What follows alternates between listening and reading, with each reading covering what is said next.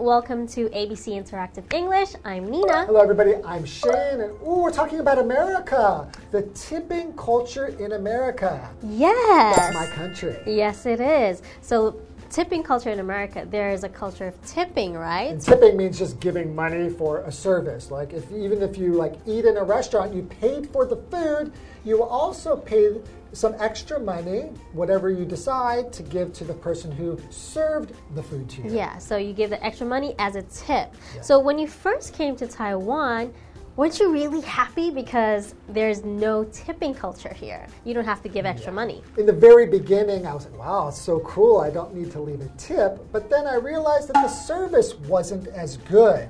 So ah. if we're talking about ah. restaurants, in America, if the food's not hot enough or you just don't really like it, you can say, mm, I don't really like this, and say, hey, no problem, let me get you another one. Yes. But like in Taiwan, if you don't like something, they'll say, oh, that's the way it is, Yeah, you know? that's what say, it is. oh, okay. And yeah, you feel the service is not as good when you're not giving people extra Mm. I see. So, you prefer to give the extra money so that you can have better service. Yeah, and I think Okay. it's just because it's a huge part of American culture. I'm used to doing it. I think if you move from Taiwan to America, maybe you will never get used to it. Hmm. Okay. All right, well, let's find out about the tipping culture in America. All right.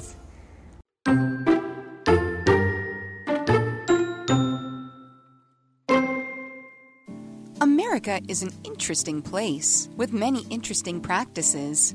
One is to tip workers for their service. It's a big part of the culture there.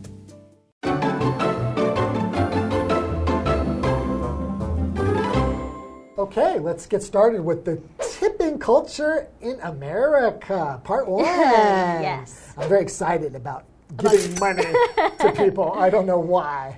Or maybe because you want the good service, huh? Because really, it's a part of my culture. Okay, right? culture. So, culture is a noun. It's the way of life, especially the general customs and belief of maybe a group of people. Yeah. Okay. So Like ex- Americans. exactly. so an example sentence would be she's studying modern Japanese language and culture. Hmm. Okay, maybe she's moving to Japan. Yeah, they have a very interesting culture in Japan as well. Yes. Although I don't think they have a tipping culture there. Yeah, I don't think so. I don't think, I think in most places in Asia it seems there isn't, right? Mm-hmm.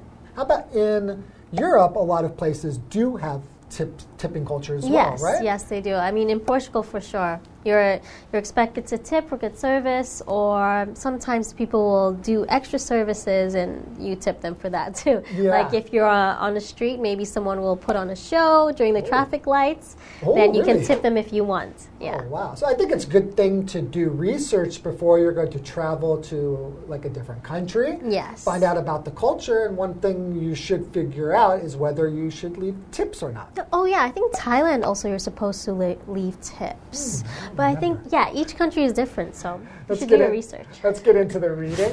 America is an interesting place with many interesting practices and people. Is it? is it though? I think so. okay. So, what is a practice? Mm. Practice is an activity that is the usual way of doing something. You could say, like a rule or a habit, right? Okay. So, for example, you could say, it is our family's practice to go to church on Sunday mornings. Okay. Right? So, it's just kind of the way the things that you do, Yeah, right? Or how you live life, or okay. Yeah, so I do think that America has some pretty interesting practices, like um, like giving big portions of food. Oh, that is so true. when I went to America, they had this like just the Coke size was this big. it's it was ridiculous. crazy, right? And I feel like each year or every few years they just get Get bigger, bigger. and bigger, and the portions get bigger and bigger. So, It's crazy. How does anyone finish that? well, you can see why everybody gets fat because it's really like one food portion for one person, but in fact, you could feed two or three people with that. Yeah, that's true. So continuing, one is to tip workers for their service. It's a big part of the culture there. Yeah, that's true. Because besides tipping for, you know, at a restaurant, you could tip the ta- a taxi driver. Yeah. or somebody who gives you a massage Yeah. or people who are just doing any kind of a service for you. Yeah, because in Taiwan, there's not really that tipping culture, right? Yeah. Um, in bigger restaurants, they do, however, take 10% for service fee. Yeah. But then I feel like, mm, you know, then the not- person is getting the tip no matter what, even if they did a bad job. It's not really. Like, I don't think it's technically a tip. I feel a tip is something you have to just give because you Yeah. want to. So, uh, what does this mean? To tip.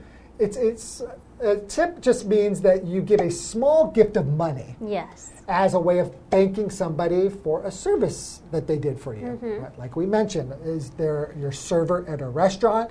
They're driving you in an Uber or a taxi or something, Yeah. and you give them a little money to say thank you. Yeah. So, for example, you can say, "We tipped this waitress very well. Okay. Yeah, she gave us great service, so we tipped her well. We gave her a big tip." Okay, she deserved it. Yes.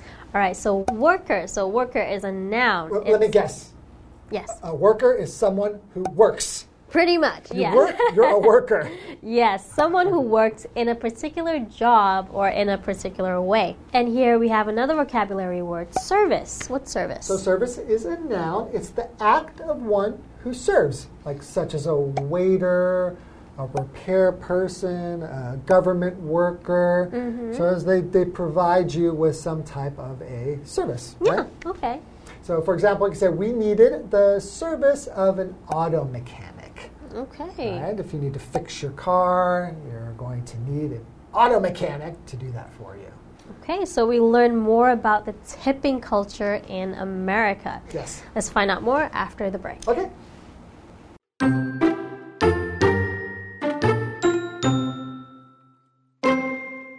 Tipping didn't begin in the US, though. It actually began in Europe.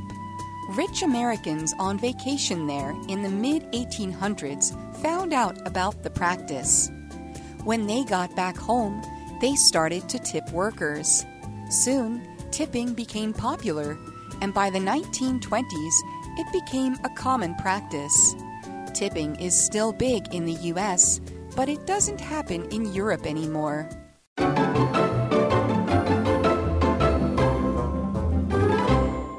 Welcome back. So before the break, we found out that America is a super interesting place with super interesting people. Of course. The, the most uh, interesting thing is Shane, probably. Yeah, that's right. We have lots of interesting practices, and one of those is tipping culture, right? Yes. Tipping people like service workers for their services. okay. So let's learn some more. All right. Tipping didn't begin in the US, though. There goes that special thing about the US. Oh, I think it's still we're still special, okay? Okay, okay. It actually began in Europe. So, what was that? Ah, that's right. You're, you're Portuguese. yes. Continuing, rich Americans on vacation there in the mid 1800s found out about the practice. So, rich Americans stole it from Yes. the Europeans. God, Americans the- steal while everything. we were on vacation. So, on vacation is when you're traveling somewhere for pleasure. So, they went to Europe hmm. for fun and they realized, hey, they let's, tip here. let's steal something. We'll steal some ah, culture. so much they steal. We're thieves. Just kidding. Continuing. When they got back home, they started to tip workers. Soon, tipping became popular, and by the 1920s, it became a common practice. Okay, so I guess maybe they liked that they were getting good service from the tipping. Yeah, I think that that's what tipping culture does. I think it has a good effect. You give people some money, and then next time, because they want to get a good tip, they provide better service, and it's it's great. I wonder if we can make tipping popular in Taiwan. It'll take a lot of time and a lot of people doing yeah, I don't know if I want to be the first. okay, so popular is an adjective. Uh-huh. It means liked, enjoyed, or supported by many people. Yeah, Okay, are you- Shane's, are you Shane's very popular. Are you? I wasn't sure. Not really. I'm kidding. All right, example. She's the most popular teacher in school. Okay, maybe all of the students like her. She's very cool and relaxed. Yeah. Okay. And we have another vocabulary word, common. So if something is common as an adjective, it's often seen or it's often happening. So it's very common to see people giving a tip when you go to America, right? An example sentence we could say a sore throat and cough are common symptoms of a cold. Yes. So, continuing, tipping is still big in the US, but it doesn't happen in Europe anymore. Interesting. And maybe in, it depends on the country because in Portugal they still tip. Yeah, maybe it's just kind of like more in general because in America, it- It's a must, right? It's, it's really a must. If you don't leave a tip for somebody, Mm-hmm. they will be really angry. Yeah. And it would I be bet. it would be very insulting. So it's something you really do need to be careful about if you do travel to America or even move to America.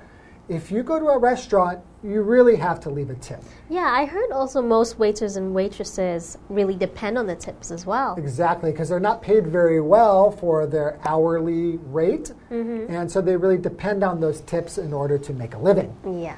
Right. Okay. okay, that's all the time we have for today, learning about Americans and how awesome they are. Yes, so don't forget to tip, and we'll see you next time. Bye bye.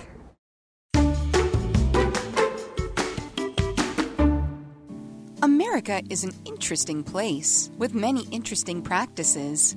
One is to tip workers for their service. It's a big part of the culture there. Tipping didn't begin in the US, though. It actually began in Europe. Rich Americans on vacation there in the mid 1800s found out about the practice. When they got back home, they started to tip workers. Soon, tipping became popular, and by the 1920s, it became a common practice. Tipping is still big in the US, but it doesn't happen in Europe anymore.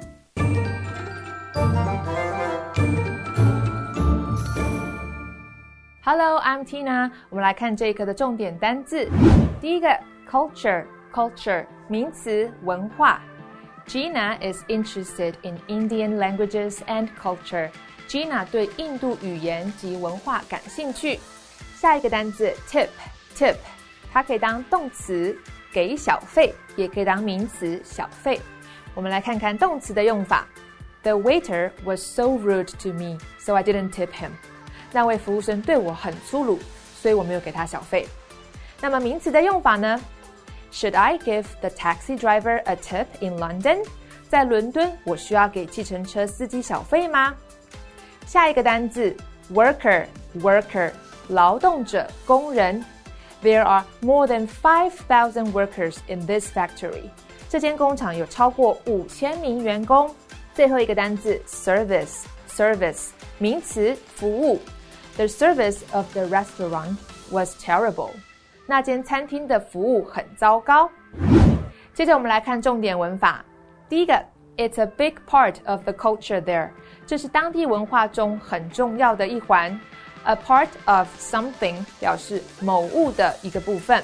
我们来看看这个例句：Cleaning the kitchen is a big part of my job. 打扫厨房是我工作中很重要的一个部分。下一个文法 ，on vacation 度假，vacation 是名词，假期。大家有多久没有出国度假了呢？ Where would you like to go on vacation? I'd like to go to Hawaii.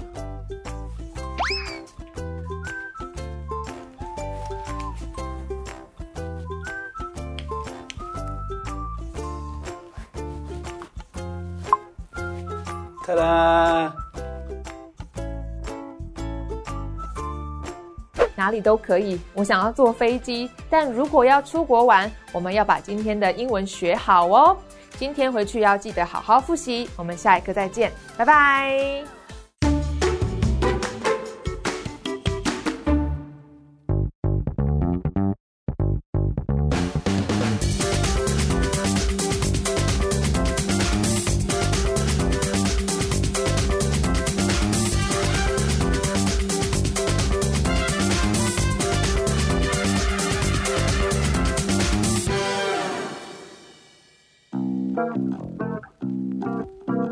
Hi, I'm Steven.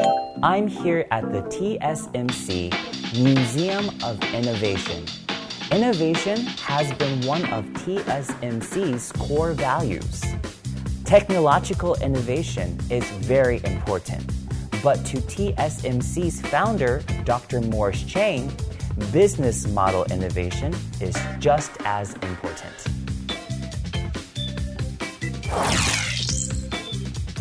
Dr. Morris Chang founded TSMC in 1987. It is the world's first semiconductor foundry.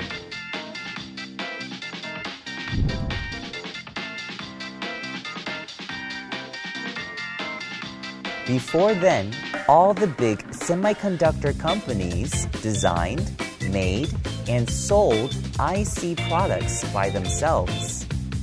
However, IC factories are too expensive for small companies. Dr. Morris Chang thought making chips for them could be a good business. By doing so, small semiconductor companies could focus on designing ICs. Today, TSMC has proven its innovative business model to be a great success.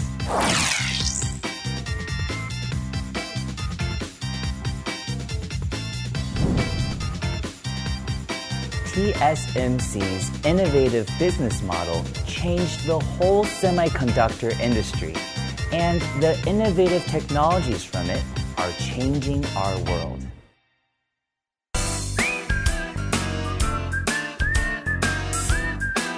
See you next time.